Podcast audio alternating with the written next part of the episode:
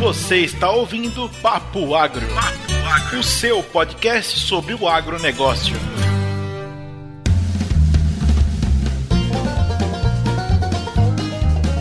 Fala moçada do Papo Agro, aqui é o Neto. E aí, turminha do Papo Agro, aqui é o Williams. Hoje nós vamos falar sobre agricultura high-tech ou agricultura de alta tecnologia. Mas antes, pessoal, deixa eu lembrar vocês onde é que vocês vão encontrar a gente. No Facebook ou Twitter como Papo Agro, o Instagram Papo Agro Podcast. Também a gente tem um site, aquele negócio antigo que começava com www, a gente tem papoagro.com.br. E não esqueçam de ouvir a gente nos agregadores de podcast, no iTunes, no podcast do Google e no Spotify. Isso aí, moçada. Ouçam os nossos episódios e comentem os nossos episódios com a gente. É muito importante e é muito legal quando a gente consegue interagir com vocês. O William está aqui, faz tempo que eu não gravo com ele. Acabei de falar para ele que depois de um longo e tenebroso inverno ele retornou à casa.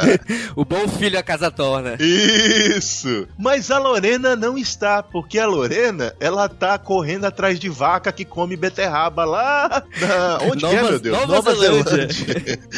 uh, e os problemas difuso impediram que ela participasse desse, dessa gravação. A gente espera ter algum sinal da Lorena por aí ao longo desses episódios aí. Vamos lá, vamos, vamos focar no assunto que a gente tem para conversar hoje, que é o Agrotech. Uh, o Williams falou com vocês e a gente está querendo uh, introduzir as pessoas que por algum motivo não ouviram falar dessa revolução tecnológica que está acontecendo na agricultura. A gente vai ter dois episódios. Esse primeiro episódio vai ser o episódio que a gente vai trazer alguns conceitos importantes para entender essa revolução tecnológica que está acontecendo dentro da nossa área. E o segundo episódio vai ser o episódio que a gente vai tratar de cenários. Então, lembrem-se, se você acha que você já tem todas as informações necessárias sobre os sensores, sobre as tecnologias, então você pode esperar o segundo episódio. Mas a gente pede para que você ouça até o fim, porque durante o mês de maio todos os episódios vão ter uma, uma mensagem para os nossos ouvintes que ouvem o nosso episódio até o fim, com a possibilidade de interação maior com a gente. Então, ouça os nossos episódios. Eu, eu acho que vocês têm que ouvir. Bora ouvir, bora ouvir, porque olha só, o assunto ele é bem complexo, ele é bem. É, ele é novo, né? Novo no sentido de estar tá sempre entrando coisas novas e a gente não tem conhecimento de tudo que está sendo aplicado na agricultura quando se fala em tecnologia. Isso aí, Williams. Então, aproveitando esse gancho, vamos começar a falar dos conceitos.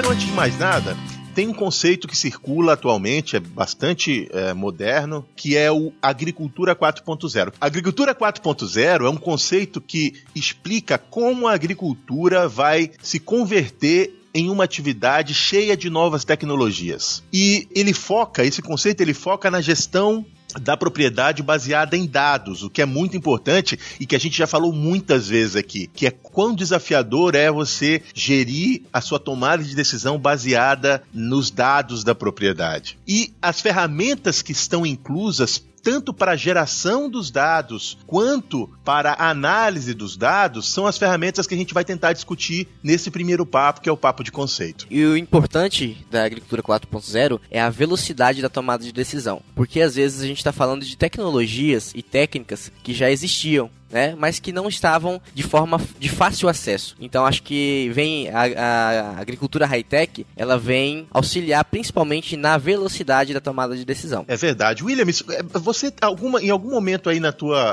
atividade do dia a dia, você já se serve de algumas dessas tecnologias? Conta pra gente rapidão. Sim, sim, já tenho, já tenho algumas algumas tecnologias que a gente já está utilizando, recentemente a gente está com as estações meteorológicas. E ela tem me auxiliado nessa safra. Agora é muito recente, né? A gente instalou na safra passada. Mas ela tem oferecido informações para tomada de decisão em relação à previsão climática. Então a gente, eu já consegui direcionar é, a frota de caminhões que estão puxando o grão da, da colheita, da roça, tentar direcionar para o local aonde não vai chover durante aquele dia. Então eu já consegui tomar essa decisão baseado na informação de previsão climática. Prática. E o quanto que isso é mágico, né? Eu te perguntei porque aqui nos Estados Unidos, onde eu tô morando, os agricultores, eles têm uma série de empresas que prestam serviços que estão envoltos nesse agrotech, nessa, nessa revolução tecnológica que está acontecendo com a inclusão do agricultor nesse mundo digital. E eles aqui, eles estão focando, uh, bom, a parte de agricultura de precisão está muito bem desenvolvida, então não é mistério,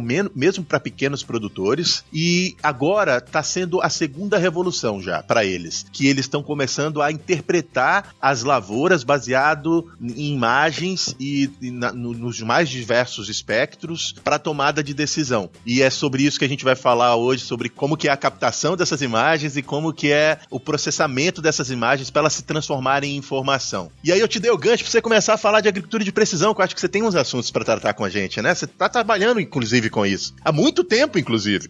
então, José Neto, a agricultura de precisão é um dos temas e é uma das, uma das ferramentas que eu já venho utilizando, que a gente já vem utilizando aqui na região, até anterior às estações meteorológicas. A agricultura de precisão, a princípio, tinha-se o conceito de que ela buscava homogeneizar o solo, principalmente quando a gente fala de coleta, mapeamento de solo. Mas isso é um, é um conceito que, a meu ver, e foi se provando, é equivocado. Porque o solo ele tem a sua condição natural. Então, você não vai conseguir nunca homogeneizar o solo. O que você vai conseguir é conhecer, é mapear e conhecer. Conhecer onde estão as, as aptidões naturais do solo. E aí, dessa forma, você pode melhorar a condição do solo para as espécies cultivadas. É, Williams, eu, eu tenho que concordar com você. Porque, tipo, sei lá, 10, 12 anos atrás, quando começou esse boom da agricultura de precisão uh, no Pará e já, tinha, já vinha dos outros, dos dos outros a gente focava basicamente em mapear o, a, a, o solo, a fertilidade do solo, para fazer aplicação em taxa variada. Isso já era lindo. E isso faz algum sentido, claro que faz algum sentido,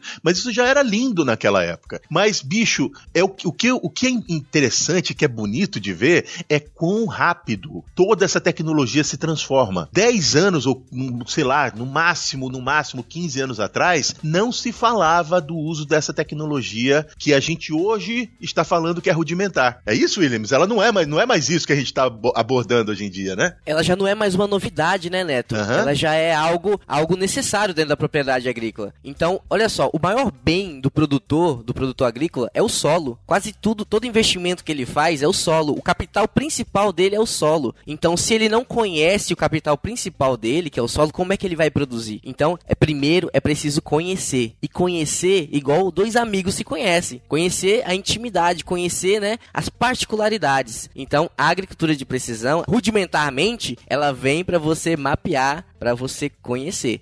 Eu sou, o Williams tem sempre essas tiradas de relacionamento, né? Eu lembrei da prim do primeiro máquinas. papo, desde azeitando máquinas por aí. Ouça o primeiro papo que o Williams fala sobre plantio, gente, é uma piada. Mas a gente, o produtor e o técnico, ele tem que ter essa relação íntima com o que ele está trabalhando, né? Com o solo, com a planta, conhecer de fato. E conhecer o solo te dá condição de você é, dizer aonde é melhor e onde é pior. E onde é pior até onde eu consigo ir? O que, que eu consigo melhorar? Porque o solo ele tem as suas condições naturais. E um solo que tem uma condição natural de ser melhor em fertilidade, na física e na química, você nunca vai conseguir fazer um solo pior se equiparar a ele, porque ambos estão evoluindo. E o que já está na frente vai sair ganhando. Então, o que eu quero dizer é que você tem que adequar o seu nível tecnológico de acordo com suas porções de solo dentro da propriedade. E a agricultura de precisão, ela traz isso. E, e Williams, e o que é que é interessante, e até voltando no quando eu falei que era rudimentar, veja bem, quando a gente estava monitorando o solo há 15 anos atrás, ou há 10 anos atrás que seja, a gente fazia uma amostra a cada 10 hectares, e a partir daquela amostra, a gente extrapolava os dados da propriedade, da, do, do solo, daquela, daquela, daquele talhão que a gente estava explorando. Então isso era rudimentar, pensando no que está sendo feito hoje. É muito simples quando a gente começou e é tão mais complexo porque agora não está só incluso dados do, do solo, mas como você mapeia o solo e como você intercala os dados de mapeamento do solo com os dados de colheita ou até de uma imagem de satélite ou de uma imagem de drone para você saber se a, se a, a biomassa da área está sendo correlacionada com alguma coisa que você conseguiu conseguiu identificar no solo, quer dizer, de um ponto bastante simples, que naquela época era complexo, nós estamos atualmente num outro momento completamente diferente e muito mais complexo. O que o José Neto falou é verdade. Antigamente a gente tinha uma, uma amostragem muito ampla, que não era representativa das diferenças que existem no solo. Então hoje a gente tem uma grade amostral, quando é, a amostragem é feita em grade, ou até um zoneamento do solo de acordo com as particularidades. Então, essa o número de amostras ele é muito maior do que era feito há 10, 15 anos atrás. Por quê? Porque a gente percebeu que o solo ele tem diferenças mais significativas numa escala menor. E a agricultura de precisão, ela vem justamente para isso, para tentar estabelecer condições ideais para a planta se desenvolver, de acordo com a capacidade do solo de oferecer a elas essa condição. E eu lhe pergunto, o que que qual o conceito você daria? A agricultura de precisão é o que, de fato? Então, de fato, a agricultura de precisão, ela, ela é toda prática de interferência localizada dentro de uma porção de área, numa escala muito menor, onde eu consigo oferecer condições às minhas plantas cultivadas de expressar o máximo potencial. Então, como eu falo de localizada, eu estou trabalhando com ferramentas geoestatísticas. Então, eu tenho que ter dados amostrados geo e georreferenciados para que eu consiga desenvolver dessa forma. É verdade. E lembrando que a gente fala muito de fertilidade dentro da agricultura de precisão, mas existem outras ferramentas dentro da agricultura de precisão que também estão dentro dessa tecnologia, se servindo de, de dados georreferenciados para fazer outro tipo de manejo, como por exemplo, aplicação de inseticida, fungicida ou qualquer outro defensivo em taxa variável, não é, Will? Justamente. Quando você consegue identificar é, onde está o problema, em que porção do talhão está o problema, você consegue gerar mapas. E os equipamentos conseguem ler esses mapas e através do software de leitura e do, da conexão com, com o sistema GPS, ele consegue fazer a pulverização apenas naquela, no local onde tem um problema. Que maluco que é isso, velho. E aí, vou, vou, retornar aqui, porque eu acho que assim, o passo inicial para se falar de tecnologias dentro do, do agronegócio e do, da revolução que está acontecendo é falar de agricultura de precisão, que é uma coisa que já está na nossa mão. As pessoas já estão fazendo e já deixou de ser novidade. Já é essencial para a atividade hoje em dia. Vê só como é bonito. Eu, eu bicho, eu fico muito empolgado, velho. Eu fico muito empolgado. Eu queria poder estar tá sentado numa cadeira de praia gigante com coco na mão. Dentro do coco eu queria vodka. Eu queria estar tá só assistindo assim, as pessoas usando essas tecnologias. Ia ser lindo. e a agricultura de precisão, né, ela não existe, né, sem, sem alguns, algumas ferramentas, né? Alguns conceitos e ferramentas. Por exemplo, não existiria agricultura de precisão se a gente não tivesse o sistema global de navegação por satélite. Não existiria agricultura de precisão se a gente não tivesse o sistema de informação geográfica. Gente, esse negócio aí que ele falou, negócio de satélite, é o GPS, tá? Fala de novo aí.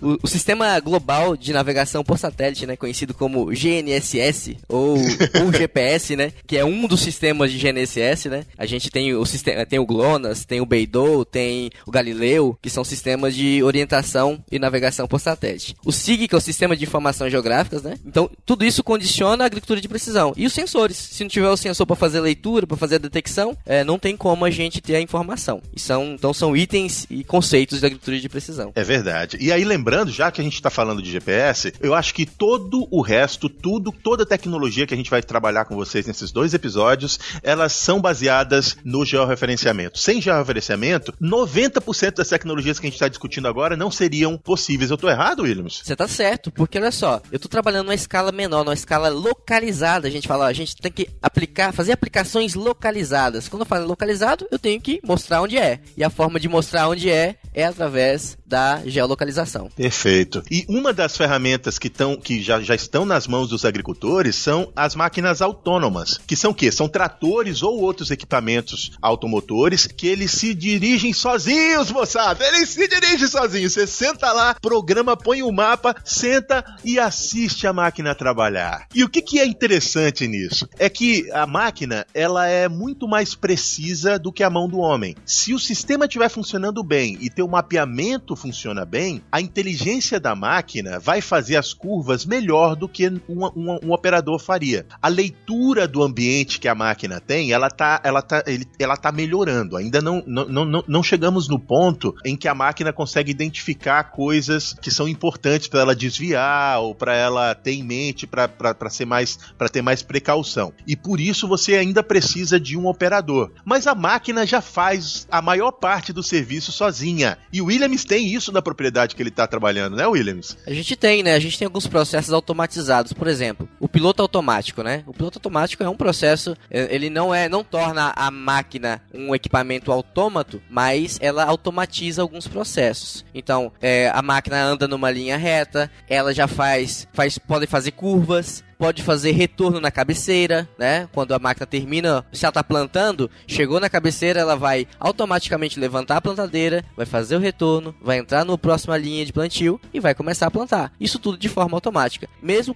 que tudo isso seja automático, não é, dá para dispensar o uso do operador ainda. É, e veja só, já existem máquinas que se servem mais ainda desse serviço do que isso que o Williams descreveu e que elas mesmas, a, a partir de um mapa pré-determinado, elas fazem toda a atividade. Mas repito, como o Williams falou e como eu já tinha falado, ainda assim o operador é importante porque as máquinas ainda não, não têm habilidade de identificar as coisas que não estão no mapa, que é, por exemplo, um animal que passa pela frente, um outro trator, até um outro trator é possível, mas um animal que passa pela frente, um toco que está lá e que não estava identificado no mapa, etc. Então, o operador, ele está lá, mas a função do operador mudou. E a gente vai falar um pouco disso no outro episódio, mas é só para lembrar. Hoje a função do operador para esse tipo de máquina, ela é diferente diferente. Ela agrega outras responsabilidades que exigem outras habilidades do operador de máquinas. É, ele tem que ter atenção em outras coisas, né? Ficou muito mais agora, tá muito mais olhando para o monitor da máquina do que olhando para frente de fato, né? É verdade, é verdade. Tanto, tanto o operador de, de máquinas pesadas, de tratores e outras máquinas afim, colheitadeiras e etc, quanto os operadores,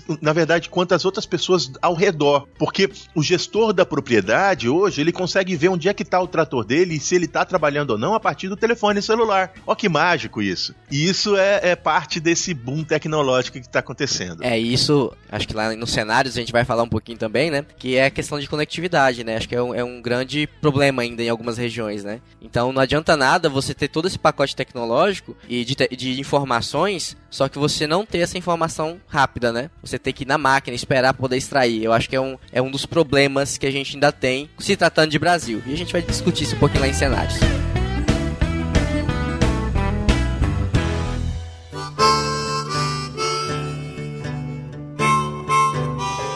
Aí, pessoal, um próximo passo também, além de a gente conhecer o solo, que é a principalmente a fertilidade do solo, a parte física do solo, o monitoramento de colheita também é uma ferramenta muito importante, bem importante mesmo. Até a gente tem a oportunidade depois de cruzar o mapa de fertilidade do solo com o mapa de produtividade de colheita. Como a gente sabe que a, pro a propriedade não é homogênea, tem essas diferenças aí, a gente consegue ver o que está sendo mais limitante naquela porção de área para atingir alta produtividade. E resgatando a, aquilo que a gente falou, né, é, fica muito mais é, assertivo quando você cruza os dados de fato. Você saber exatamente se a, a, o seu problema nutricional te trouxe um problema de produtividade, ou se o teu, a, a tua melhoria dos processos de fertilidade do solo te trouxe efetivamente um ganho de produtividade, que é o objetivo final. É, e às vezes o problema da baixa produtividade nem é um problema de fertilidade. Exato. E aí vem o que? As, as imagens de satélite e drone vêm nos ajudar a auxiliar isso aí. Às vezes é um problema fitossanitário, às vezes é um problema de, né, de uma praga, de um nematóide, de qualquer outra coisa que não está relacionada com a fertilidade do solo. Isso aí. Só que, pra gente gerar informações de produtividade, de colheita, é, acho que tá, a importância do operador tá aí, do operador de quem tá lá no campo. É calibrar esses sensores, esses componentes que vão coletar as informações. Porque se você não tem informação de qualidade, você está gerando informação errada. E aí você não tem condição de interpretar o que está acontecendo na, na, sua área. Ou de determinar o que está fazendo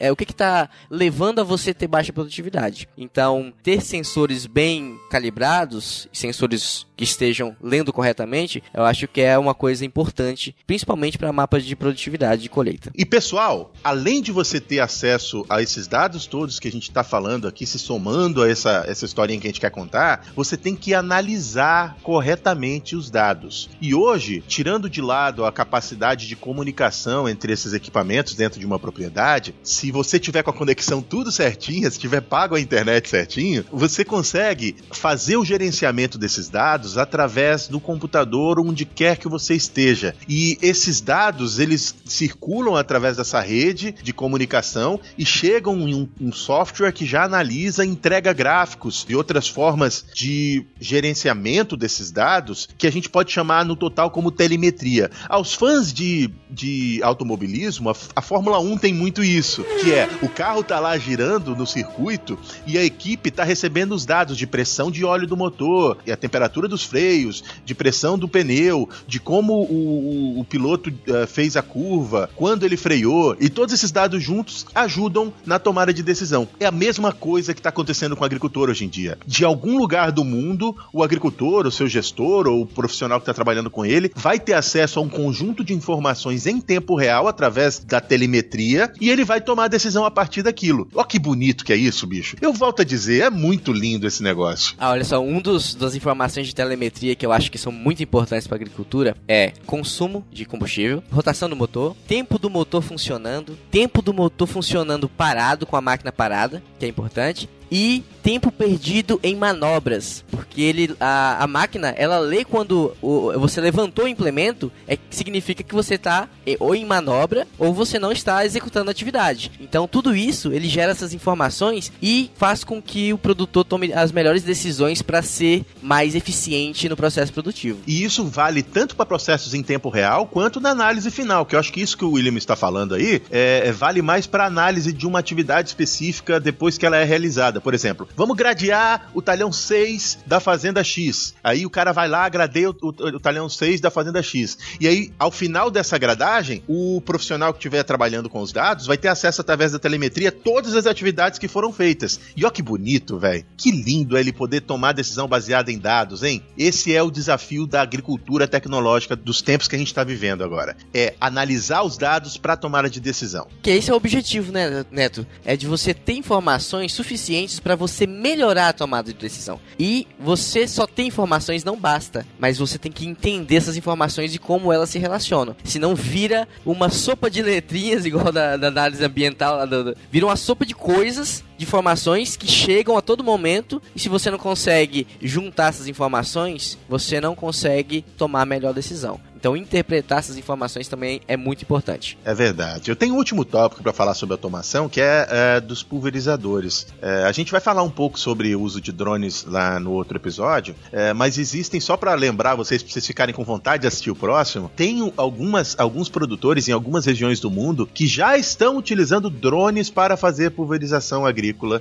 E isso é um negócio que é encantador novamente. É muito mais rápido imaginar que você vai mandar um besourinho de 5 quilos voar agora e fazer uma aplicação no talhão X naquela, naquela reboleira que está tendo um problema específico do que você ter que rodar um trator para ir até lá. Ao mesmo tempo, tem uma série de outros desafios. Então é só para dar essa curiosidade em vocês aí. Inclusive, Neto, aproveitando o gancho do drone, drone para pulverização, ano passado na Grishow teve um modelo brasileiro que foi lançado e ele carregava uma carga de 200 litros de calda. Então já tem coisas até maiores um pouquinho, né? E puxando para o mercado brasileiro, a gente tem coisas sendo desenvolvida com tecnologia nacional. Que legal, né? Que legal. Também tem alguns drones que estão sendo desenvolvidos, porque drone é um negócio que, apesar de a indústria estar tá, tá envolvida nisso, ele acaba sendo um, equipamento muito artesanal, que um, um, um, bom engenheiro curioso consegue produzir o seu próprio drone no, no, num pequeno estúdio dentro de casa, né? Então, é bem legal. É, assistir isso é bem legal. E o que eu queria lembrar é que, mesmo não estando utilizando drones para pulverização,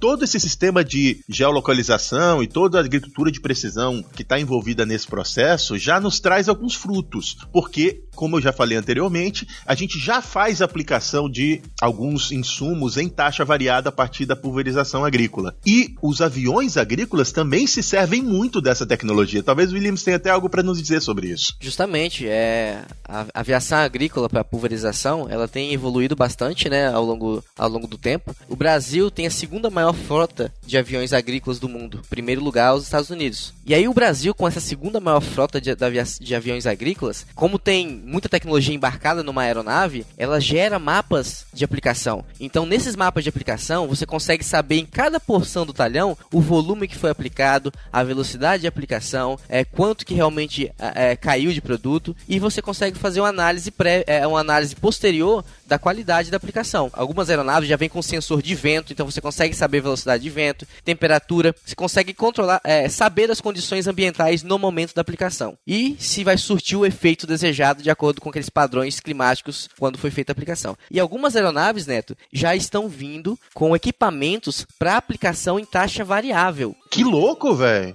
É muito louco, cara. Uns fluxômetros preparados para ter aplicação em taxa variável no avião. Então você insere o mapa lá dentro da aeronave e ela vai conseguir aplicar em taxa variável. Imagina a economia com produtos que a gente vai ter quando a gente conseguir efetivamente usar essa tecnologia. Cara, e o que eu acho mais bonito de tudo isso é a convergência das tecnologias. Porque quando você fez a conversão dos equipamentos que plantavam em área gradeada para os equipamentos que são habilitados para plantar em área de plantio direto, você teve que fazer investimentos, inclusive na mudança do próprio equipamento. A plantadeira precisou ser modificada. E o que eu estou entendendo hoje é que as novas tecnologias dessa no nossa nova revolução, elas não necessariamente exigem uma mudança no equipamento, e sim só a adequação e a inserção de novos sensores. Veja bem, o mesmo avião que uh, ah, 10 anos atrás fazia pulverização agrícola pode continuar fazendo pulverização agrícola e ele pode ter serviços a mais com a inserção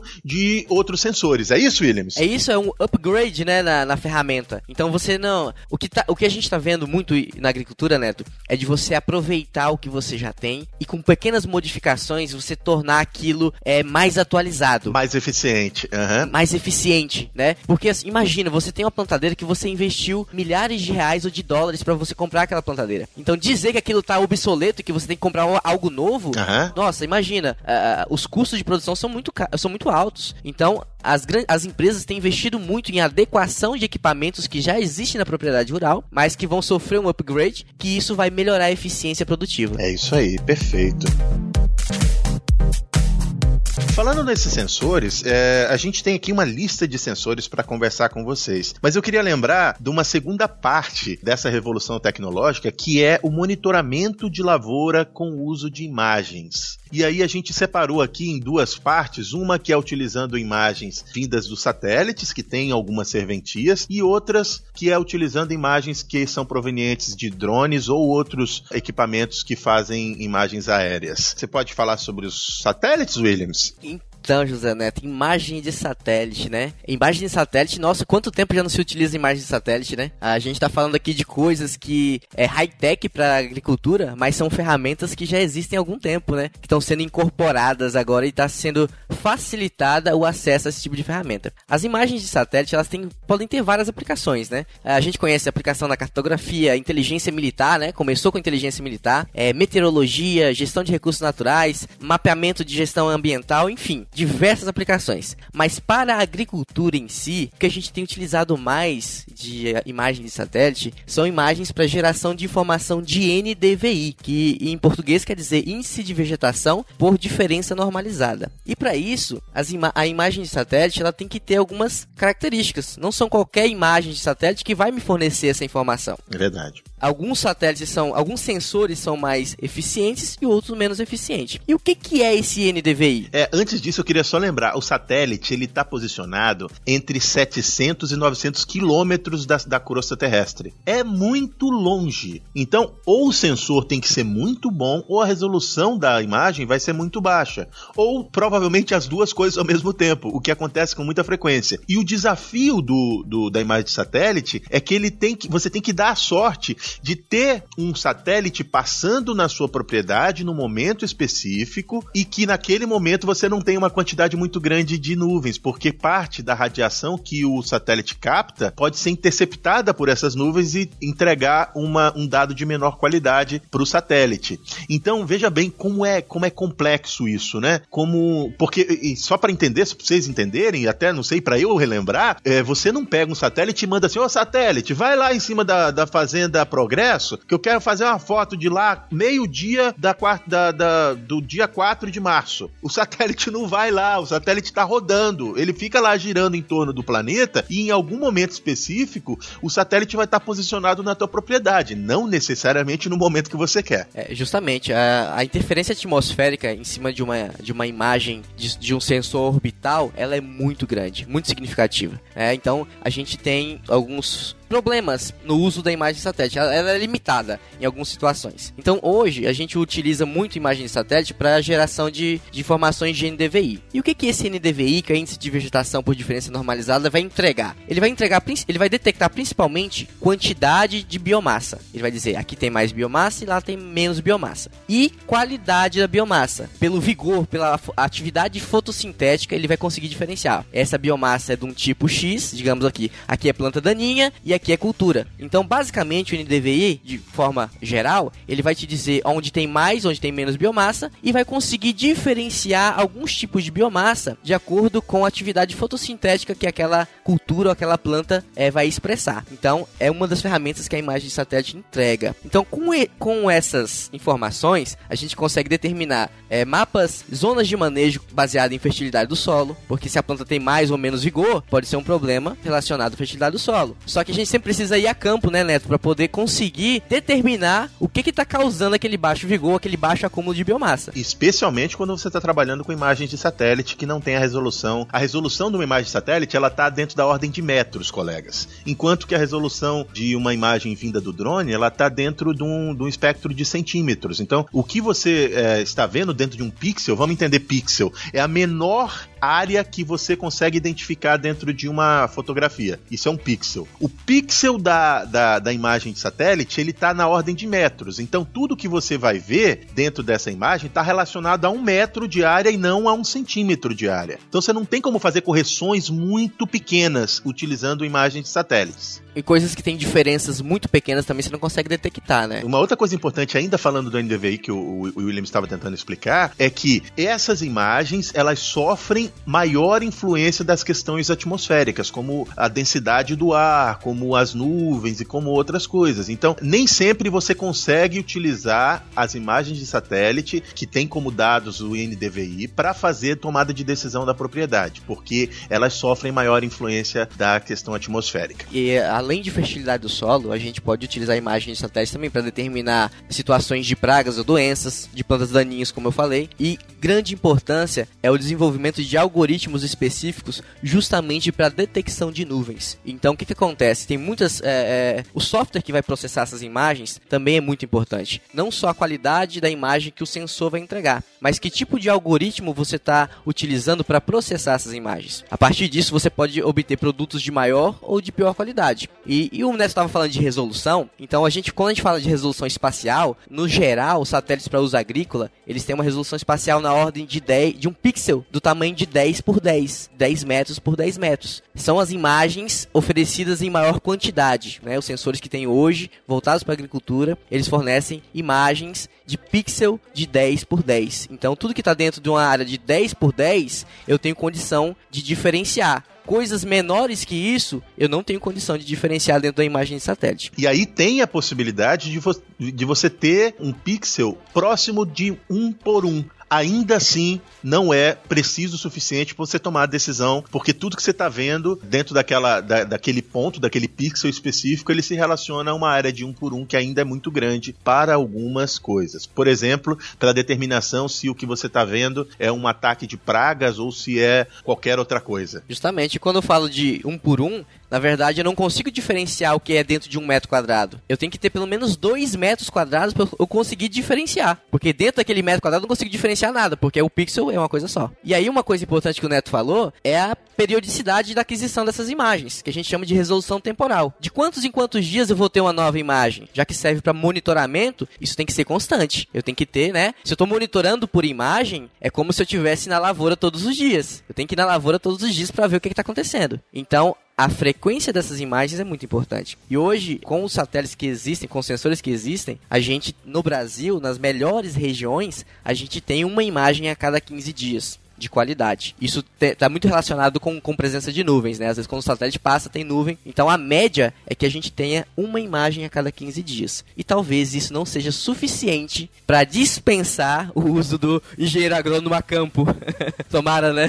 Coisa que o drone provavelmente vai fazer. Eu tô deixando esse ponto aí, viu? Tá ficando no ar, tá ficando não, né? Tu tá louco pra entrar no drone. Eu tô com o satélite, tá louco pra chegar com o drone. Mas vamos lá. Ainda falando do satélite, importante, é importante a gente lembrar que provavelmente a gente não está dizendo aqui que nem é bom nem que é ruim, tá, colegas? Tem usos determinados para cada tecnologia. Se você quiser fazer análise de biomassa ao longo do tempo, você tem diversos, diversos dias dentro do seu ciclo que você vai poder é, retirar esse dado. Então, se, você, se o William está falando que você consegue ter uma imagem a cada 15 dias, não é possível que ao longo desse, desse, dessas vezes em que o satélite passa pela propriedade, em algum momento você não consiga uma imagem boa. Porém, isso não te dá a possibilidade de você ter uma tomada de decisão no curto espaço de tempo. Isso te permite ajudar na tua, na, na, no teu planejamento da propriedade ao longo dos ciclos que você está vivendo. Justamente. Mas just in time, no momento que você está vivendo, aí são outras tecnologias. E aí tem uma, uma informação muito importante que, que eu acho que é uma coisa muito limitante em relação aos sensores orbitais que o drone não tem, é porque os sensores, a câmera, né, que tá lá em cima, ela tem uma resolução espectral e uma resolução radiométrica fixada. O que, que, o que, que é isso? Resolução espectral é a quantidade de canais de banda que a câmera consegue captar. A faixa de energia de radiação eletromagnética que ela consegue captar. Então, o sensor do drone não. Você pode, ah, eu quero fazer uma, uma imagem térmica. Aí você vai lá e bota uma câmera térmica. Eu quero fazer uma imagem para captar o infra, as, as faixas de infravermelho. Aí você bota uma câmera com aquela capacidade. Os sensores orbitais, os satélites, não. Ele é muito limitado. Você não consegue escolher. Você só consegue escolher aquilo que ele te disponibiliza. Então, é isso que é resolução espectral e resolução radiométrica. É a qualidade, a quantidade de informação que cada sensor consegue captar. É, isso é legal de lembrar. E eu quero só, só lembrar vocês. Vamos, vamos lembrar aí, pessoal, que talvez. Vocês buscam no Google aí os menino, e vão olhar na, na, imagem junto com a gente, mas existem existe umas faixas dentro da radiação que a gente emite, que a gente recebe, existem faixas que elas estão relacionadas com diferentes aspectos das plantas e de todos os corpos que estão recebendo e, e, refletindo radiações. Porque radiação é o trem que. Vê, vê, bem, nós agora, nesse momento, eu sentado em casa, eu tô transmitindo uma radiação que eu tô recebendo de algum lugar. E o Williams na casa dele, vocês nas de vocês aí, dirigindo o carro ouvindo o Papo Agro Podcast. Você vocês estão emitindo radiações. E a quantidade de radiação que você emite, ou que você reflete, ela está relacionada com algum aspecto dentro desse corpo que está que tá sendo estudado. Não, é, em respeito à radiação, né, quando a gente, a gente fala a cor de um objeto é a radiação que ele reflete. Exatamente. Então, se eu enxergo a planta verde, ela está refletindo a radiação da faixa de onda que representa a cor verde. E qual é a faixa de onda que a, que a planta mais absorve? É o azul, o violeta, que é a faixa que ela, que ela consegue absorver. Então é, tem que estar relacionado a isso. Exatamente. As cores dos objetos que a gente enxerga é a faixa de onda que o objeto reflete de volta pra gente. Perfeito. E a faixa visível, que é o que o olho humano consegue ver, ela tá entre 0,4 até 0,7 micrômetros. É, isso eu tô falando, gente, vai ser uns, uns, dados aqui que eu vou jogar, mas não se preocupam muito com os números, não. É mais pra vocês terem ideia, tá? E aí depois nós temos a faixa. Depois da faixa do visível, você tem a faixa de infravermelho, que é acima de vermelho. Vamos entender lá que a primeira faixa que você vê é o azul. Então, abaixo do azul, eles chamam de ultravioleta. Ultravioleta. E acima do vermelho, eles chamam de infravermelho. Então, a gente tem a faixa do visível, a faixa infravermelho e a faixa do infravermelho, ela se divide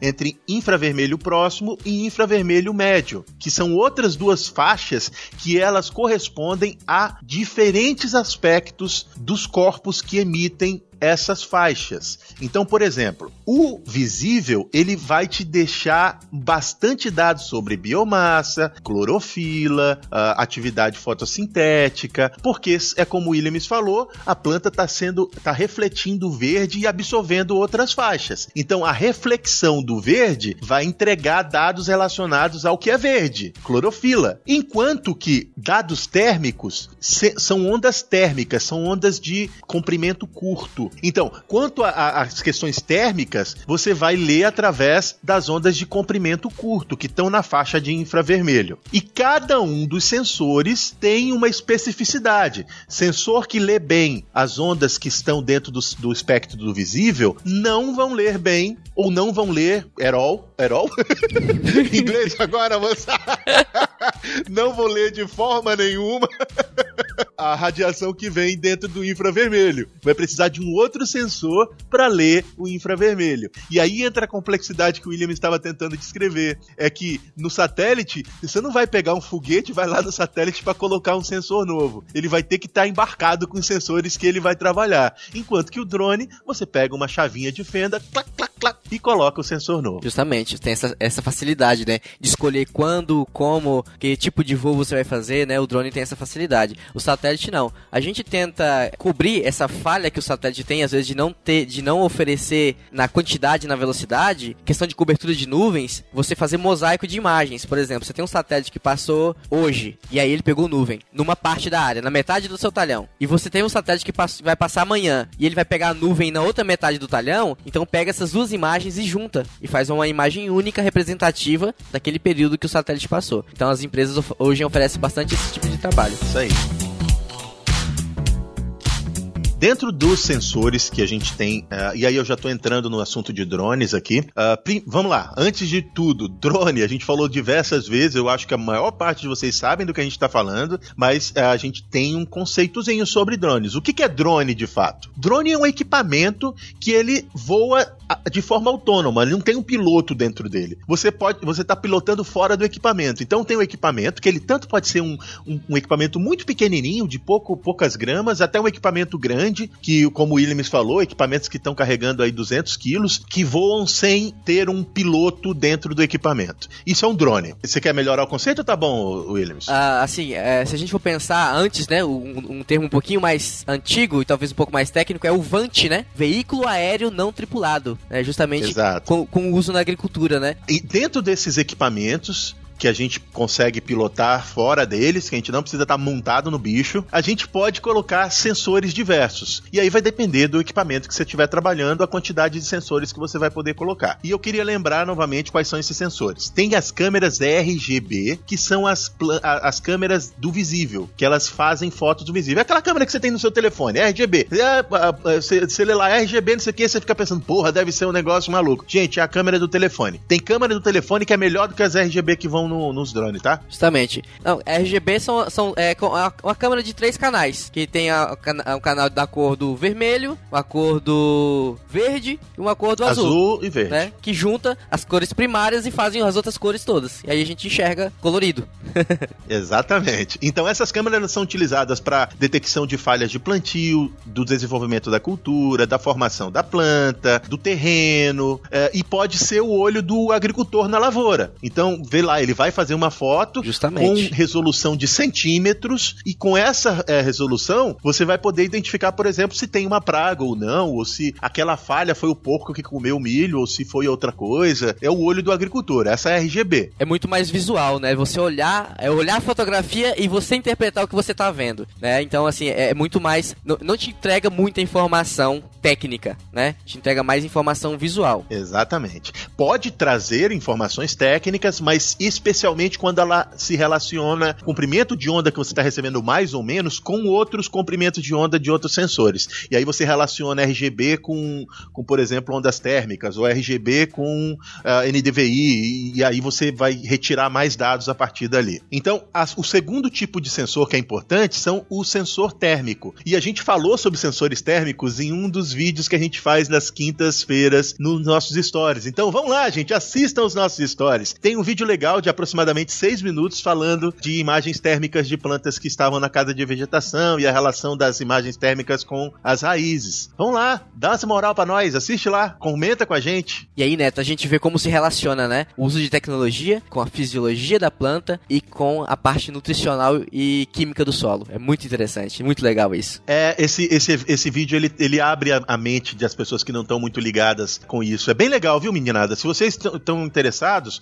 assistam lá. Vocês vão conseguir entender um pouquinho melhor qual é a relação entre a nutrição da planta, a produção de biomassa, seja de parte aérea ou parte de raízes, e algumas características que a gente está discutindo agora a partir desses sensores. O sensor térmico, ele é um sensor diferente do sensor, eh, sensor RGB, porque ele vai, ele vai captar as ondas curtas dentro do espectro de infrared. E ele está relacionado com a questão hídrica, seja corpos de água dentro do, do, do terreno, como por exemplo um lago, ou água no solo ou qualquer outra coisa relacionada à água em si, quanto com a corpo da planta em si. Então você consegue fazer uso dessas imagens para determinar qual é o status hídrico de qualquer corpo que você está analisando a partir dessas ondas térmicas. O terceiro são as câmeras multispectrais, que elas têm uma abrangência do, do, do comprimento de onda maior. Elas vão, elas podem ir desde o do visível até o infrared. E aí você só tem que tomar cuidado, que cada vez que você tem uma amplitude maior de ondas, você pode ter uma menor qualidade dentro de cada onda específica. Então, algumas pessoas que trabalham com isso preferem ter multisensores, cada um trabalhando na sua faixa, do que ter um sensor que trabalha no número maior de faixas. Veja bem, uma câmera multispectral, ela pode te dar mais informações acerca de diferentes aspectos,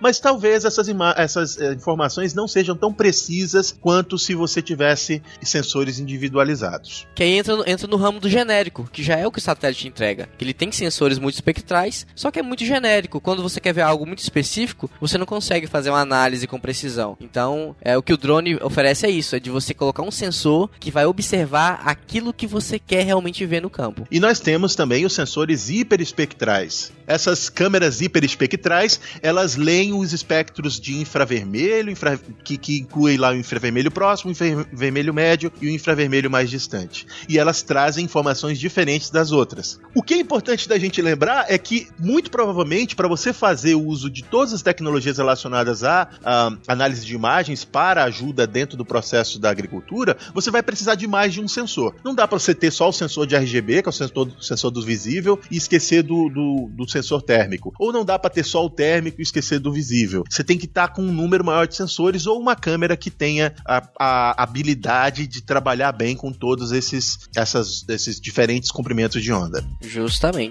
É isso aí, José. Pessoal, aproveitando esse gancho do José Neto que ele estava falando a respeito de sensores, né? A gente tem um sensor muito importante para a agricultura e no geral, que são as estações meteorológicas. E as estações meteorológicas elas, elas vêm evoluindo na parte tecnológica, principalmente na, na parte de comunicação, que antes era muito limitada a comunicação a ter internet e ter sinal de rede celular. Hoje as estações meteorológicas já vêm preparadas para fazer comunicação via satélite dessas informações. Então o produtor vai lá com o celularzinho dele na mão e ele tem as informações em tempo real atualizadas, obviamente atualizadas de meia e meia hora, mas tem a, a informação pronta, pronta ali na, na, sua mão, porque ele não depende mais de internet, não depende mais de sinal celular. A estação comunica via satélite. Que maluco, né? Que legal, cara. É muito bom ver a, te a tecnologia evoluindo desse ponto, por mais que a gente vai discutir um pouco mais sobre cenários, que o ideal seria que a gente tivesse propriedades cobertas por sinais de internet, que facilitaria a vida de todo mundo. Sim, senhor, eu acho que é, eu vou propor a você, Williams, e se você não concordar, você diz agora na minha lata. Ah. Mas eu acho que a gente, não, a gente não deve ter resumo do papo, porque o resumo do papo vai ser o próximo papo. O que, que você acha? Eu acho que o, o, o, resumo do papo é o próximo papo. O próximo papo vai fechar com chave de ouro todas essas informações técnicas e conceitos que a gente falou aqui. Porque não adianta ter o fechamento se a gente não falou das aplicações desse, desse monte de tecnologia, né? Exatamente. Então, colegas, convidamos vocês a ouvir o próximo papo, que vai pegar todos esses conceitos que a gente discutiu aqui aqui e vai falar do, da nossa visão sobre a aplicação disso no momento atual que a gente está vivendo e daqui a alguns anos. Então, além desse papo, teremos outro papo daqui a algumas semanas que a gente vai publicar falando sobre os cenários, analisando o uso das novas tecnologias na agricultura. Antes da gente se despedir ainda, eu queria lembrar aqui do a gente está gravando esse episódio no final do mês de abril e até o final do mês de maio. Para as pessoas que ouviram nosso papo até o fim, nós estamos abertos com um concurso para a escolha de roteiros que poderão ser gravados por nós junto com você, ouvinte Opa! do Papagro.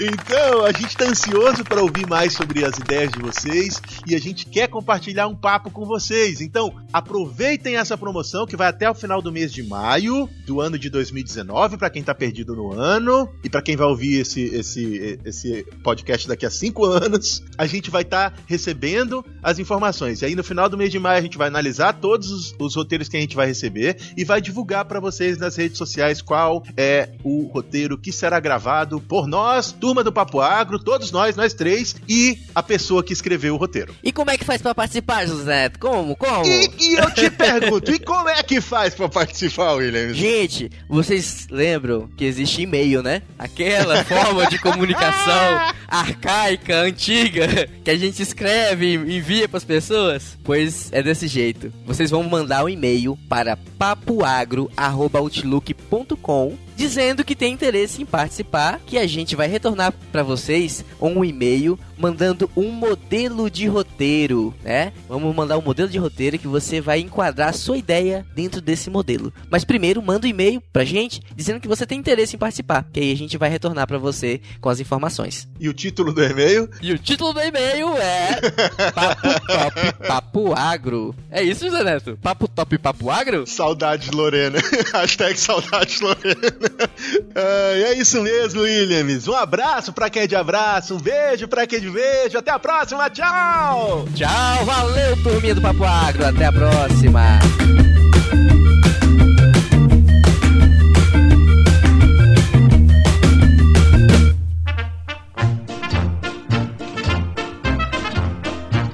Estamos sincronizados. Muito bem, William Ávila. Quanto tempo não, não, não lhe vejo aqui na gravação do Papo Agro? Pois é, José Neto. Mais uma vez. Comecei, estou de volta. Está de volta. Isso é uma.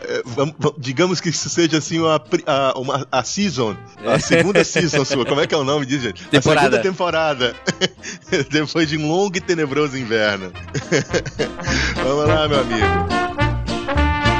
E eu tô lembrando aqui, o Williams tem razão desse negócio da uni... uni uh, Homogeneidade? Peraí que eu vou voltar, não vamos colocar isso na edição não, seu... Ela agrega outras... Uh, habi... Uh, não. Ela agrega... É comprimento que fala de onda, gente? É. É comprimento, é comprimento, comprimento de onda. então vou voltar aqui, ô. Você corta isso aí que vai parecer bem inteligente, ô, ô Leonardo. Eu tô aqui falando, parece que eu tô aquele, parece que eu tô falando igual aquele locutor do Good Times. locutor da madrugada. É, eu acordei agora e eu tô um pouco, eu acho que eu tô um pouco gripado. Então não se assustem, sou eu mesmo, eu só tô agora falando um pouco mais Good Times na madrugada. Não é a Lorena, gente. O Neto está com voz de Lorena, mas não é a Lorena. A agricultura 4.0 é um conceito que, que. Que pariu, bicho? Cadê as palavras? Pera aí que já vem.